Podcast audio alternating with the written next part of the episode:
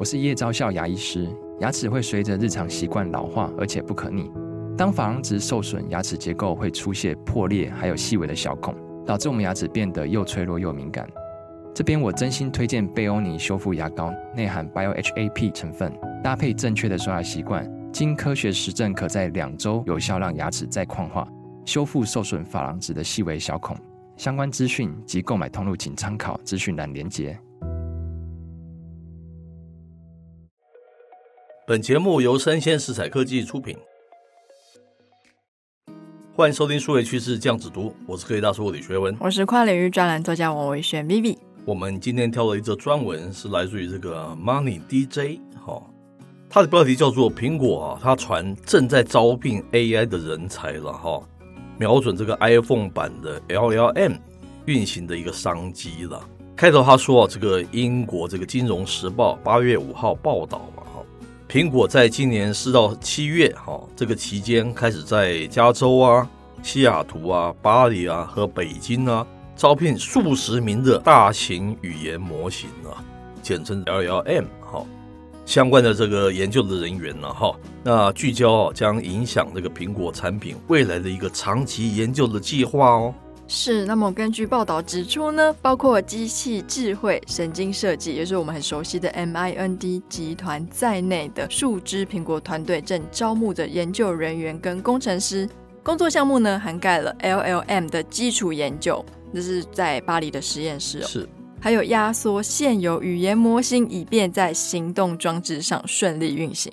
接着他说，一位日前离开某大型科技公司的法国 AI 的企业家表示嘛，哈，目前在巴黎啊，拥有一座这个小型的实验室的一个苹果，比其他大型科技公司更积极的在当地招聘这个 AI 的人才了，哈，包括日前啊，向 Facebook 母公司这个 Meta 来挖角，哈。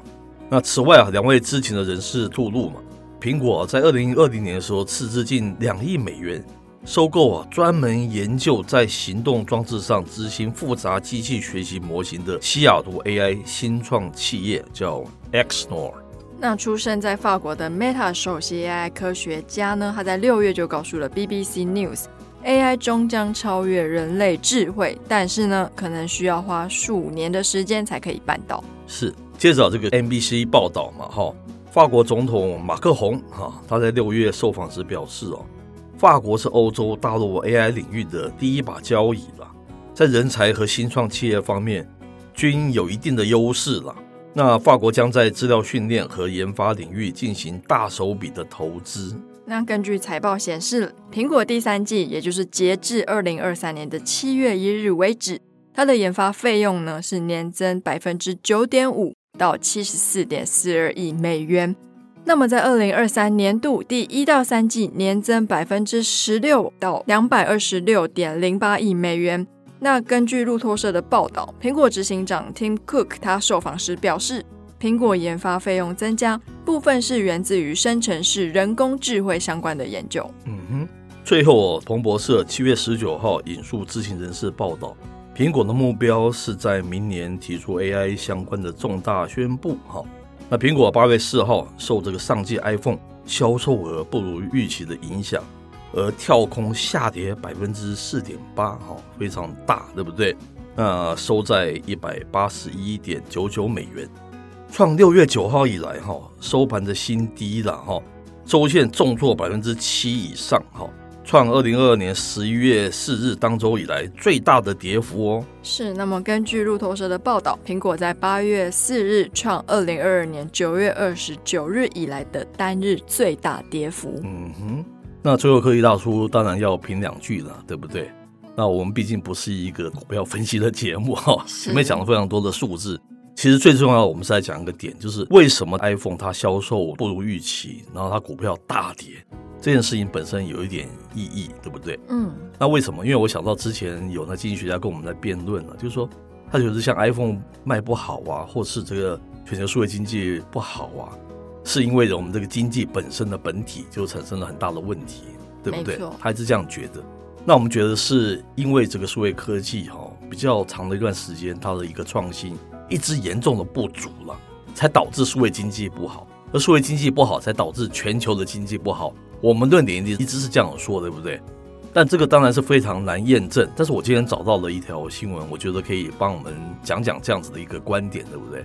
我今天看到一则新闻是说，你知道台湾二零二三年上半年卖的最好的车子是什么？是那个哎，还是 Tesla，对不对？它是 Model Y，它卖的最好。那第二好的是什么？是这个 BMW 的 i 叉系列。哦，它造价是三百多万，可以说是豪车吧？它应该不是一般人可以买得起的车嘛？它比 BMW 的平价车还要更贵，可是它可以卖得更好。那你告诉我，如果全球这个经济不好，为什么它的豪车卖得比它平价车才好？这是一个很值得思考的那个角度了。那台湾经济一定是全球经济的一个缩影嘛？从这一点你就可以看出来。难道全球经济不好，它会影响到 iPhone，就不会影响到你豪车吗？我们简单的观点是这样子了哈。所以可能是你数位创新的不足。那接着，为什么我们今天挑这篇新闻呢？好久没有帮大家分析一下整个数位经济的一个走向。我们常常说，数位汇流经济有五个不同的 level，对不对？第一个 level 叫做网络哈，网络汇流；第二个 level 叫做硬体的汇流啊，像是 iPhone 就是；第三个阶段叫做数位内容跟应用服务的汇流；第四个阶段叫新分流；第五个阶段叫新汇流。有一阵子我也觉得，好像这个数位经济不好，像 Facebook 啊，像有些公司啊，像 Google 都不是很好。可能是第三个 level 也不好了，就要走向第四个 level。第四个 level，结果苹果出手了，就是 AR VR。苹果出手了 AR，好像也不咋地，也没有怎么样带动，对不对？是。啊，更不要说第五个是那个元宇宙跟这个车联网，那都是还蛮遥远的那个事情了哈。怎么办？全球数位经济就迟滞在这个地方。这时候出现到一个叫做 AI，甚至是 AI。AI，请记得它不是某个特定领域，它是一种技术。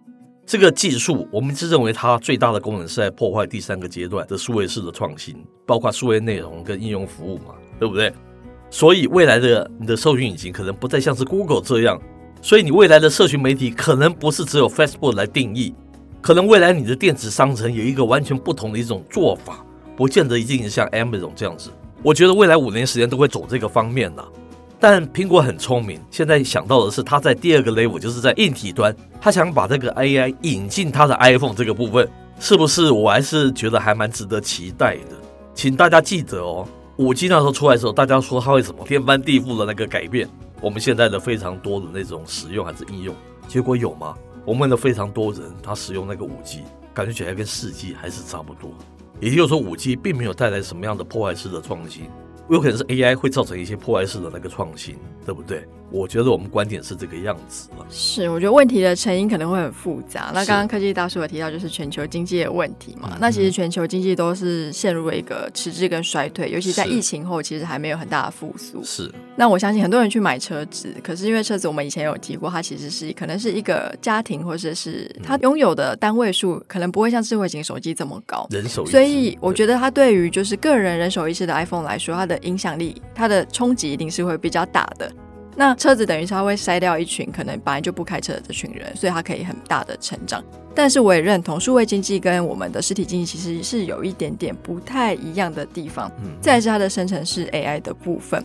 我觉得，因为 Apple 它一直都是做硬体非常厉害的一个公司嘛，是。那我也对于它做软体或是应用程式的这个能力跟怎么讲，它的流畅度，嗯，目前来说我还没有用到一款由 iPhone 自己推出的内建程式，让我觉得哇，真的是太好用了。